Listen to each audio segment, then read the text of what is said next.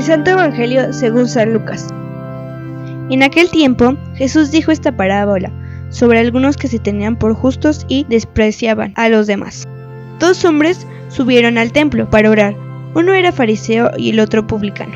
El fariseo erguido oraba así en su interior. Dios mío, te doy gracias porque no soy como los demás hombres, ladrones, injustos y adúlteros. Tampoco soy como este publicano. Ayunó dos veces por semana y pagó el diezmo de todas mis ganancias. El publicano, en cambio, se quedó lejos, no se atrevía a levantar los ojos al cielo. Lo único que hacía era golpearse el pecho diciendo, Dios mío, apiádate de mí, que soy un pecador. Pues bien, yo les aseguro que este bajó a su casa justificado y aquel no, porque todo el que se enaltece será humillado, y el que se humilla será enaltecido. Palabra del Señor. Sábado 21 de marzo, tercero de Cuaresma. Les saludo con el entusiasmo de la fe, el amor y la esperanza en nuestro Señor Jesucristo. Admirable es la acción de todo cristiano que reconociendo su pecado pide perdón a nuestro Señor Jesucristo. Y nuestro Señor nos enseña cómo se deben vivir los mandamientos, con sencillez y humildad, Así nos lo propone nuestro Señor en la parábola escuchada en el Evangelio según San Lucas, capítulo 18, versos del 9 al 14. Parábola de la oración del publicano y del fariseo. En el comentario que hace Jesús de la parábola nos dice que el publicano se reconcilió con Dios, o sea, la justificación le vino por la gracia y no por las obras. El fariseo que hace más de lo que exigía la ley, solo buscó su propia autojustificación a través de las obras. En realidad, él no espera nada de Dios ni tiene nada que pedirle, solo hace ostentación de su crédito ante Dios y de su desprecio por los demás. San Lucas hace una llamada a los que están seguros de ser justos por sus obras y que hacen alarde de su justicia frente a los que parecen estar fuera de la ley. Dios salva a todos por misericordia y permite que todos incurran en desobediencia. Solo Dios es santo, solo Dios es justo. El justo peca siete veces al día, pero se levanta. Solo el que se humilla expresa la verdad.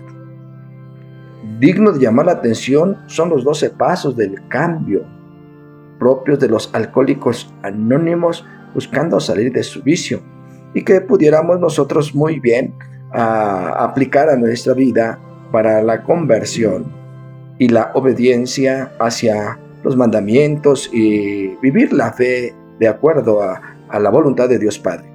El número uno de, de estos doce pasos, admitimos que éramos impotentes ante el alcohol y que nuestra vida se, nuestra vida se había vuelto ingobernable. El segundo, llegamos al convencimiento de que un poder superior podría devolvernos el sano juicio. Tercero, decidimos poner nuestras voluntades y nuestras vidas al cuidado de Dios. Cuarto, hicimos una lista, un inventario moral de nosotros mismos. Quinto, admitimos ante Dios, ante nosotros mismos y ante otro ser humano la naturaleza exacta de nuestros defectos. Sexto, estuvimos enteramente dispuestos a dejar que Dios nos, nos liberase de todos estos defectos de carácter. Séptimo, humildemente le pedimos a Dios que nos liberase de nuestros defectos. Octavo, hicimos una lista de todas aquellas personas a quienes habíamos ofendido y estuvimos dispuestos a reparar el daño que les causamos. Noveno, reparamos directamente a cuantos nos fue posible el daño causado. Décimo, continuamos haciendo nuestro inventario personal y cuando nos equivocamos lo admitimos inmediatamente. Décimo primero, buscamos a través de la oración y la meditación mejorar nuestro contacto consciente con Dios, pidiéndole solamente que nos dejase conocer su voluntad para con nosotros y nos diese la fortaleza para cumplirla.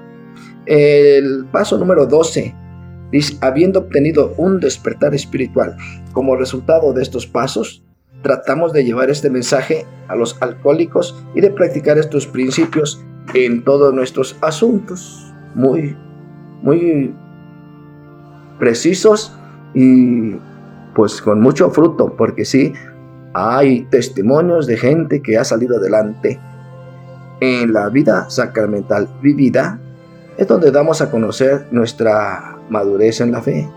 Que María Santísima, Virgen de la Cuaresma, que no se apartó de nuestro Señor Jesucristo, nos sirva de ejemplo para vivir nuestra Cuaresma con una fe madura. Amén.